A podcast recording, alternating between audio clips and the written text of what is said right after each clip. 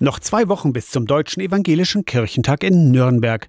Einige Zehntausend Menschen aus ganz Deutschland werden hinfahren nach Franken. Kirchentag, das ist Spiritualität, das heißt zusammen Gottesdienst feiern, singen und beten. Kirchentag bedeutet aber auch, über gesellschaftliche Themen zu diskutieren, sagt Kirchentagsgeneralsekretärin Christine Jahn. Die kontroverse Debatte wagen, sachlich, klug und fair, mit der Haltung, dass auch mein Gegenüber Recht haben könnte. Kontrovers ja, aber doch meist auch sachlich seien die Kirchentagsdebatten, sagt Angela Kunze-Beiküfner. Pfarrerin der evangelischen Studierendengemeinde Magdeburg. Ich glaube, von der Grundhaltung her sind alle, die da hinkommen, eher auch so darauf eingestellt, dass sie schon auch zuhören wollen und ins Gespräch kommen wollen. Klimagerechtigkeit werde einer der Schwerpunkte sein beim Kirchentag in Nürnberg, glaubt die Hochschulpfarrerin. Sie selbst wird eine Diskussion leiten mit dem Nürnberger Oberbürgermeister Markus König und Aimi van Balen als Vertreterin der letzten Generation. Der Oberbürgermeister ist ja CSU, der Polizeipräsident ist auch mit dabei.